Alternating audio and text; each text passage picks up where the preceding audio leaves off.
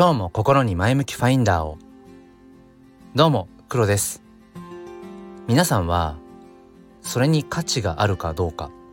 でどんな風に判断していますか？今日はそんなお話をしていきたいと思います。このチャンネルは切り取った日常の一コマからより良い明日への鍵を探していくチャンネルです。本日もよろしくお願いいたします。さて、えー、今日のテーマは価値の尺度という、ところをお話ししていきたいと思います。まあ、僕ら普段生きていく中で本当にさまざまな場面でこれに価値があるか否かっていうのを、えー、即座に判断をしていると思います。もう常にその価値をうん判断していると言っても過言ではないんじゃないかななんてことを思います。この価値の尺度何をもってそれに価値があるかどうかっていうのを測っているかっていうと、まあ、今僕が思いつくのは3つで、えー、1つ目が数字もしくは数値。で2つ目が感情。そして3つ目がお金。数字感情お金。この3つが今、まあ、僕がパッと思いつく価値の尺度です。で1つ目のまあ数字っていうのはまあ例えば身近なところで言うと SNS の「いいね」の数とか再生回数とかまあ数値化されているのでそれがうんどれぐらい価値があるかっていうものが、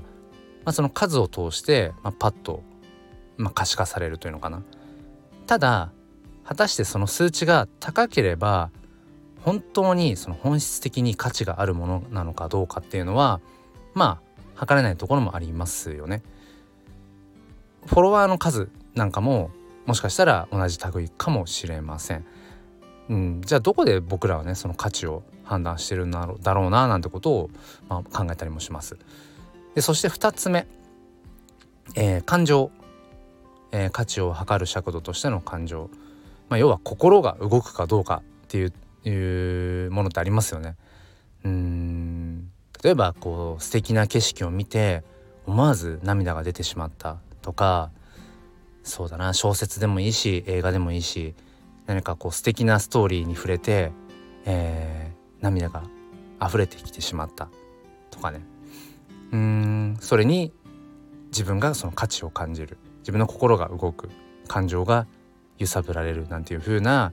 まあ、そういう価値の尺度もあるかもしれません。これはもう本当に主観中の主観ですよね。うん。そして、えー、と最後の3つ目はお金、まあ、これは多分一番分かりやすくて結局お金のその意味とか存在っていうのはこの価値の尺度であってまあもともとその、えー、物々交換で、えー、行っていたものをうん例えばその腐ってしまう保存できないようなものそれで交換していくっていうことが難しかったりして自分の持っているものの価値を保存していくっていうためにそのお金っていうものがまあ生まれてなんて話はまああのご存知の方はね多いかなと思うんですけれども結局僕らが今このうん、まあ、人間社会の中で生きていく上でそのお金というのが一つのこの価値の尺度になってますよね。例えばうん給料とかもそうですよね。うんその支払った労働の対価に、えー、まあ、見合う、まあ、そこに金銭が発生する。だからまあ時給って言ったりしますけど、まあ、1時間のその労働力っていうよりもうんどれだけ働いたか汗水垂らしたかっていうことよりもその1時間のうちにどれぐらいの価値を生む仕事労働をしたかっていうところ働いたかっていうところだと思うんですよね。っていうふうには僕らはうんまあその価値っていうものをお金っていう尺度で測ってることが多いかなと思います。えー、まあ、値段っていうものが、まあ、大抵のものには値段がついていて、えー、その値段を見てあこのものの価値がこれぐらいなんだってことを僕らは自然とまあその判断しているところはあるかなって思います。で今日はその価値の尺度っていうところでうんまあ何がその価値をね判断する上で正解なのかっていうものはないと思うんです。数値でもあるかも数でもあるかもしれないしその感情でもあるかもしれないしそしてお金っていうものでもあるかもしれません。ただ僕個人的にはやっぱりその、まあ、3つ目のお金っていうところが今、まあ、一番興味があるかなと思ってうんそのともすると何て言うんでしょうこう有料にすることによってそこにお金が発生することによって本来の価値を下げてしまうこともあるよなっていうのはよく思います。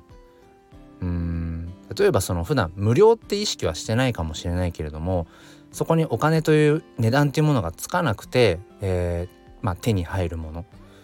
うん。その時はその値段っていうことを考えていないので本当に本質的に自分の要は心が動く2つ目の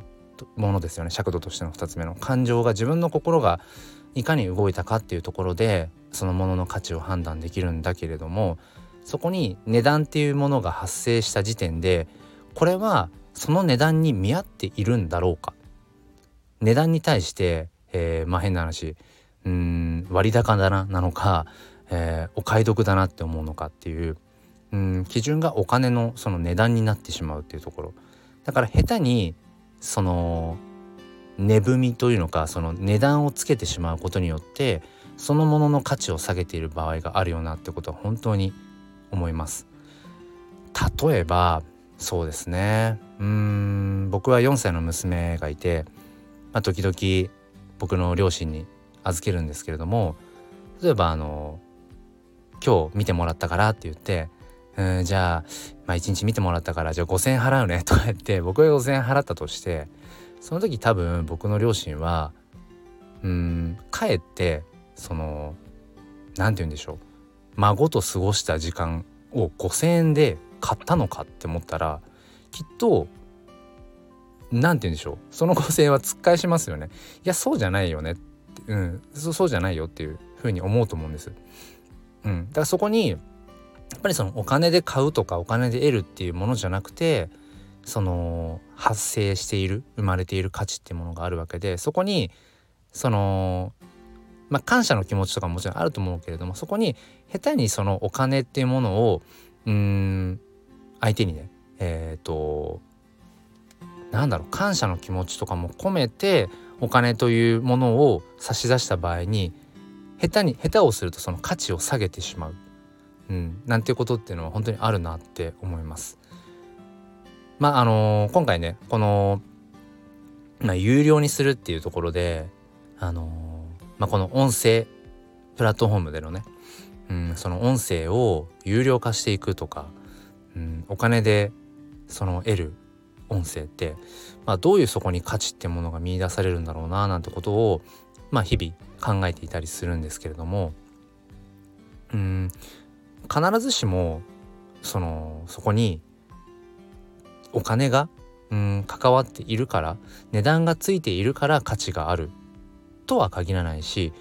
うん値段ってものがそもそもないようなうん状況の方が感じやすい価値もあるだろうしその感情でね。なかなか難しいなっていうところはあるんですけれどもまあ本当にその本質的な価値っていうものを見失わないようにうまくそのもののねその価値と向き合っていきたいななんてことを、えー、改めて、えー、感じます、えー、何かより良い明日への鍵になれば幸いです、えもう一つのチャンネルすっぴん哲学では毎週土曜日朝5時半よりライブ配信という形で教育や子育てを軸に、え哲学的に、え紐解いています。ご興味がある方は説明欄の方からチェックしてみてください。本日も最後まで聞いてくださりありがとうございました。それでは今日も心に前向きファインダーを。